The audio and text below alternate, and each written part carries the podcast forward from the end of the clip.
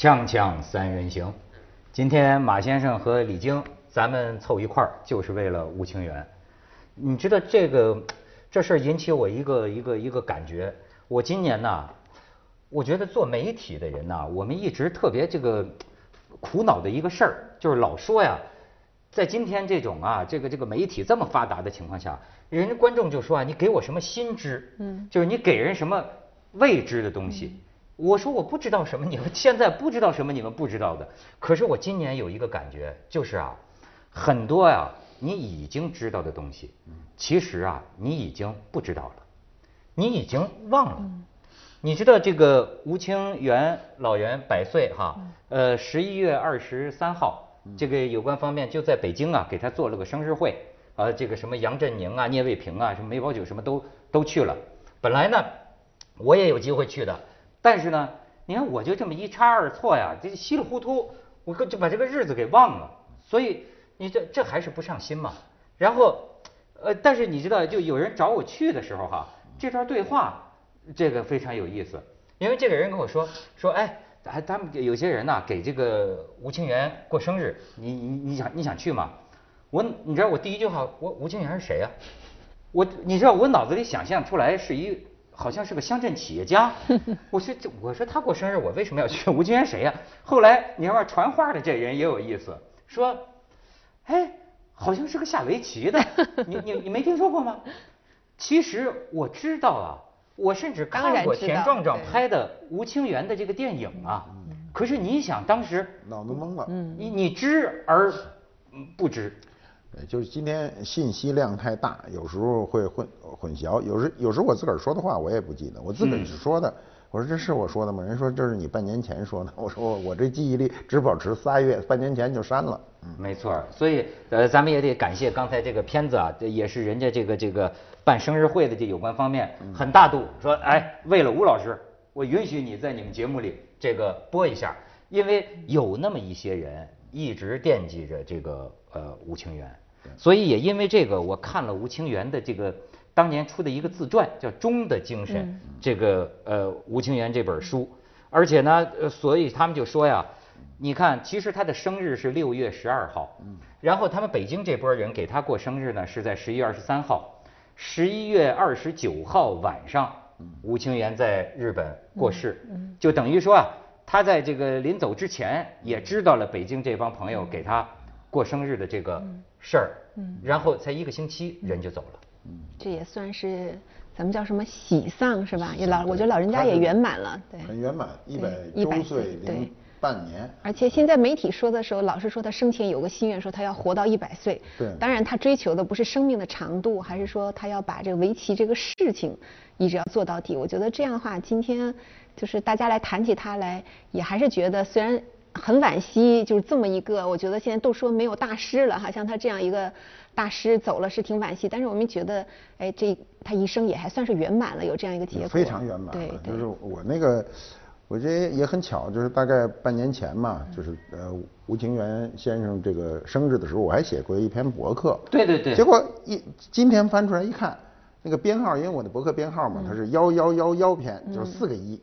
这也很巧合，然后我也没想到他刚百岁生日刚过啊，而且他是周岁，并不是虚岁，他是实打实的一百岁，的对啊，嗯，过了大概半年嘛，就一百岁零半年，那就是一个人要想活到一百，能真正活到一百，今天的概率是很低的，非常低。哎，而且你说这个吴清源，好多这个八零后、九零后的我身边的，嗯，他就更不知道是谁了。嗯，那你看，尽管他们说过很多次哈，但是我跟他们。一忽悠啊，我还是喜欢说这个。我说什么就是这种打遍天下无敌手。你看为什么金庸说他这辈子就说古往今来，他说两千年的中日围棋史上，能跟吴清源比肩的，没有第二个。就是你知道什么意思？我就特爱跟他，我再重复也爱跟他们讲，就说这个十番棋，现在没有这么下棋的。我的天哪，那就是我跟你啊下十盘。嗯。但是我必须赢净胜你四盘比如说六胜二负，我净胜你四盘之后，一个什么结果呢？对方要降级，降格，就是说下次你再跟我对局啊，你不能以平等资格跟我对局，而且跟他交手过的那些高手好像都降级了，而且有的连降两级，好像。所有的，你知道吗？就是说，呃，他他是七七个顶尖高手，甚至照吴清源自己的话说啊，就是我把当时日本可以作为我对手的所有的对手都打降了格，都下这种十番棋。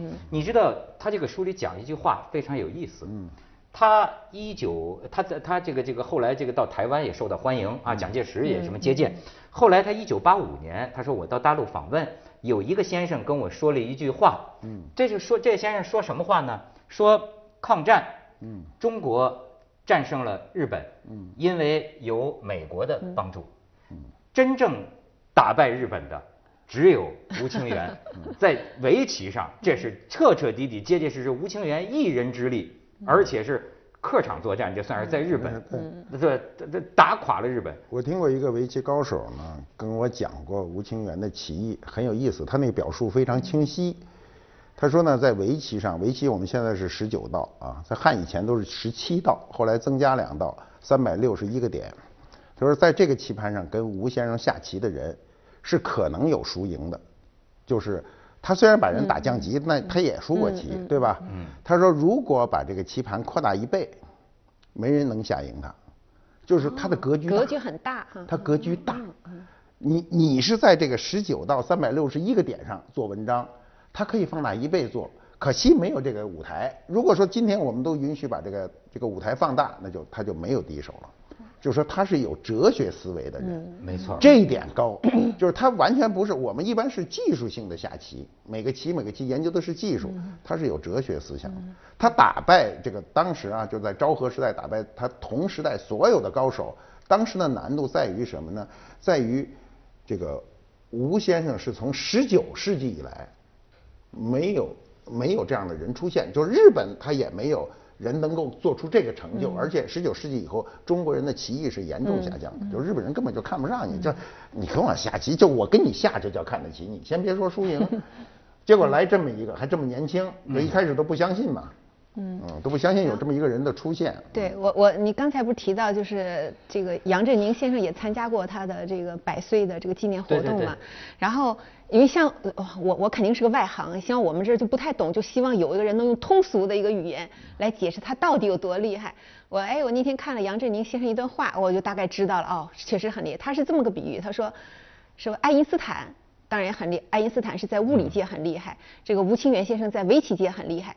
但是呢，说如果做一个比较，他大概的意思我说的不准确，大概意思说这个呃还是吴清源先生的更厉害。为什么？就是说爱因斯坦和第二名的差距没有那么大，但是吴清源先生和第二名的差距那可远远超于爱因斯坦和第二名的差距。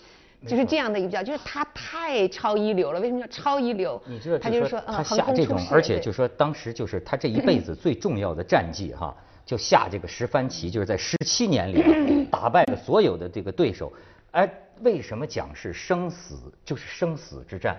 其实他在作为一个中国人，在日本是受歧视的。他自己就说嘛，这个棋要是输了，他到日本去学棋。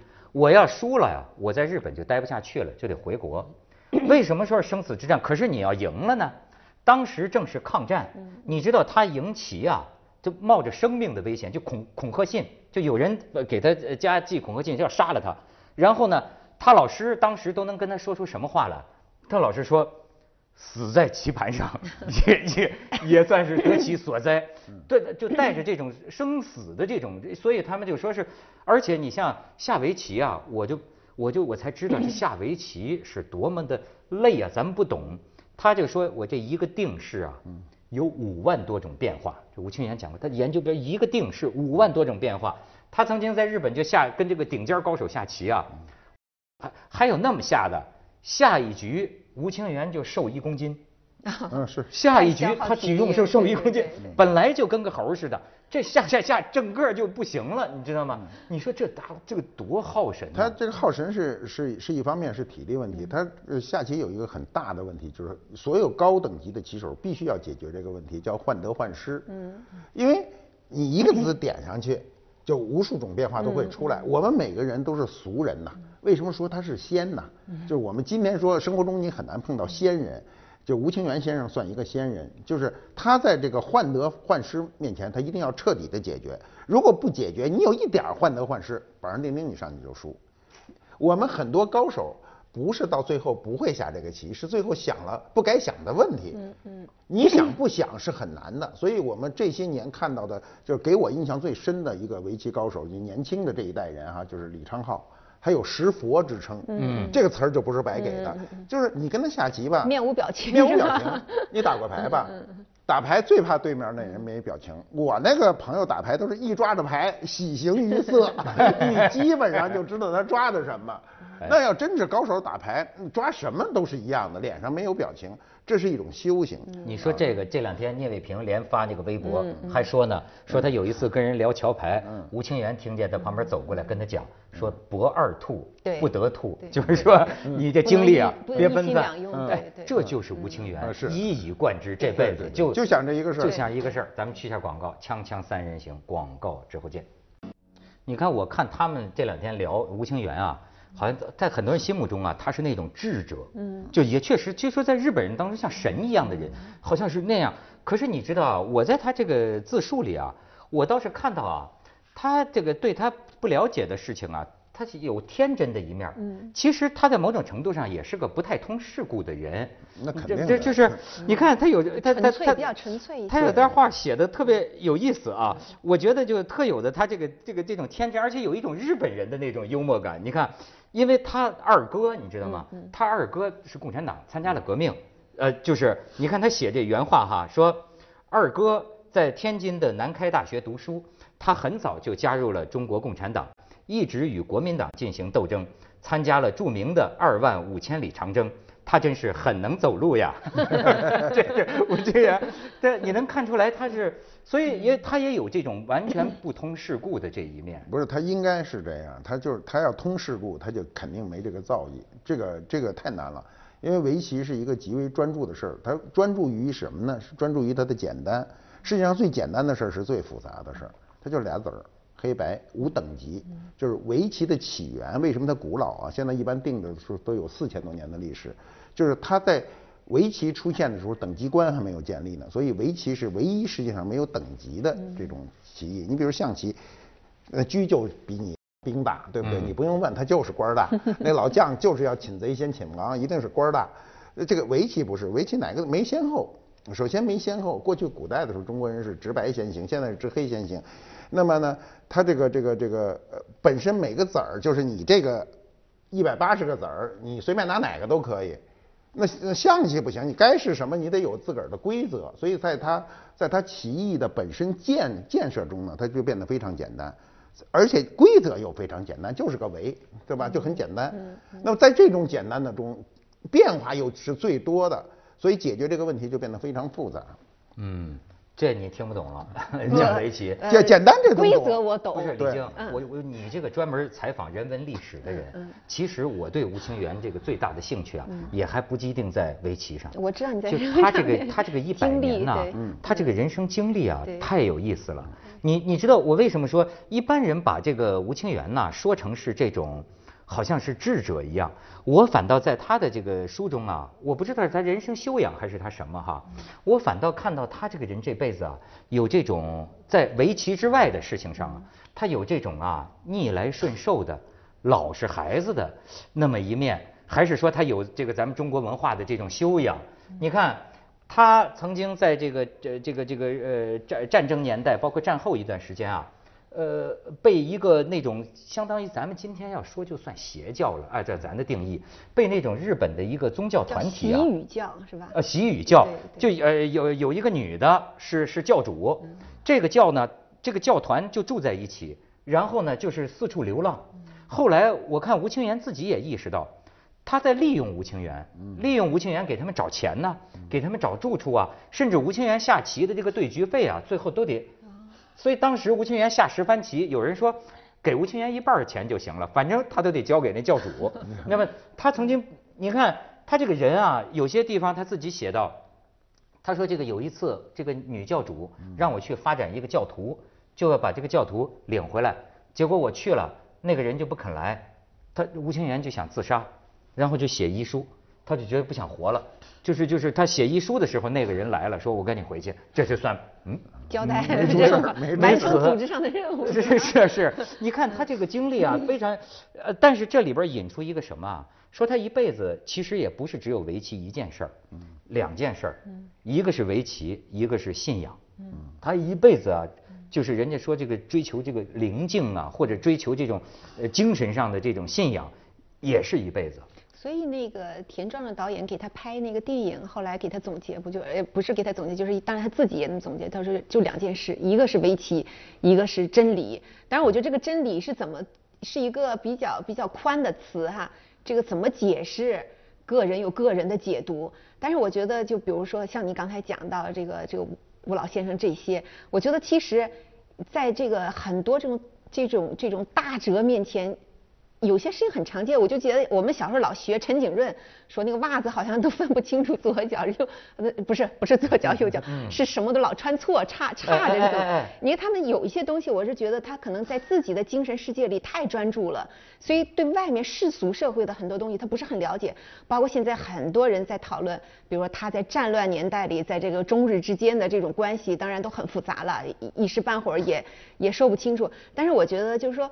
呃，这个就很难讲，正是这种纯粹也成就了他，是吧？其实就是他两次入过日本国籍。对第一次呢是好像就是因为你在日本下棋，你不入这个日本国籍就很很难二次呢体问题解决不了。二次呢，是因为孩子受歧视，就是你这就，而且你知道，你就他有一段时间没有国籍，他他对你看那个他的经历啊，让你想到很多，勾连出很多历史。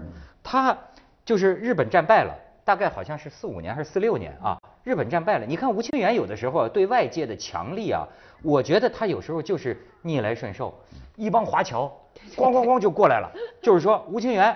我们要把你的日本国籍给给给给给取消，是吧？你是中国人，然后拉着吴清源夫妻俩就到日本的派出所。你知道后来就过了一会儿，就给了吴清源一个中国一个一个中国的一个临时的护照说你是中华民国的人。但是吴清源呢，下一盘十输了十盘棋就给收下输了，那帮华侨说。他下这么臭的棋，你不配当中国人，把他护照拿回来。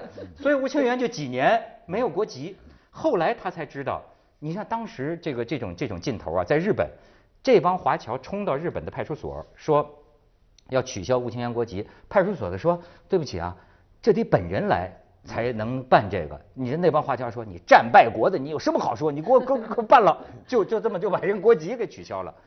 这是这这让让我们看到一幕幕的历史。对，他在他在他呃入国籍的时候，他保留了一个很重要的事情，就是他的名称，他不叫吴权嘛，这是个权。他他觉得这个从名称上讲，他还是一个中国人，就是中，因为中国，呃，中国有很多人加入日本籍，因为我们国家加入的特别难，因为中国是非移民国家嘛，你想加入很难的话很难。吴清源呢，他因为是他很小的时候就开始学围棋，这种天才，包括你刚才说的陈景润，他一定都是从小开始，嗯从小一钻进去，他肯定是其他的事情就不是很在意，或者说就考虑不周全。他唯一周全的就是他下棋，陈景润就是数学，这个要考虑周全，要不然没没有成就。哎其他的事儿就就考虑。就是就就就很随意，对就是说袜子错就错了，两个袜子只要穿上去，它不是一双就不是一双，俩色儿俩色儿不影响我走路，对不对？这个道理都一样，所以他当时呢，就是在那个情况、那个历史时期啊，我看到网上有很多就是对吴先生不公的评价，就主要是说的就这一段儿哈，就说为什么呃他加入了日本籍？我觉得我们对历史的认知，首先不能脱开历史的一个背景，尤其他是个人，他不代表什么，他只代表他的棋艺。呃，我们如果翻过来想，我们假设一个日本人跑到中国打遍中国无敌手，他要加入中国中国国籍，中国人是什么态度呢？就是我们都不敢假设这个态度，对不对？这里去一下广告再研究。锵锵三人行，广告之后见。我倒觉得啊，这说他这个人，一方面呢，当时抗战的时候，就是就是国人对他的情绪，你也是利用啊。他打败日本的时候，国人骄傲说：“哎，有一个人把他们打败了。”你知道他描写的很有意思，就一九三九年，什么长沙会战，就国军在节节败退，而这个吴清源开始下他的这个十番棋，一局又一局，一局又一局，打败了所有的对手。呃，所以当时又挺他，也有挺他的。可是呢，在南京也挂着他是文化汉奸，通缉他的。嗯，又又说你是你是汉奸呢。所以你你不也是依着你的心情在利用他吗？对我们是这样，我们我们中国人有很强的文化尊严，就觉得国籍这一点非常的重要。所以你一旦国籍的改变，很多人就从内心不接受嘛。中国人最接受的就是我一拳把你打倒。所以最近呢，你要看网上有一个，就是我在网上看到的，就是中国有一个拳击运动员，现在是重量级的，叫董泰山，叫泰山那两个。哦呃，在美国两次职业赛，就重量级，第一个是第一个回合就把他给给给给击倒了，第二回第二个回合就把另外一个给击倒了，那看着特过瘾啊！你我后来我说中国居然有这摆有咱这黄种人上去一拳给人逮倒了，是吧跟过瘾啊！就连我这个对拳击都是都是一个外行的人看着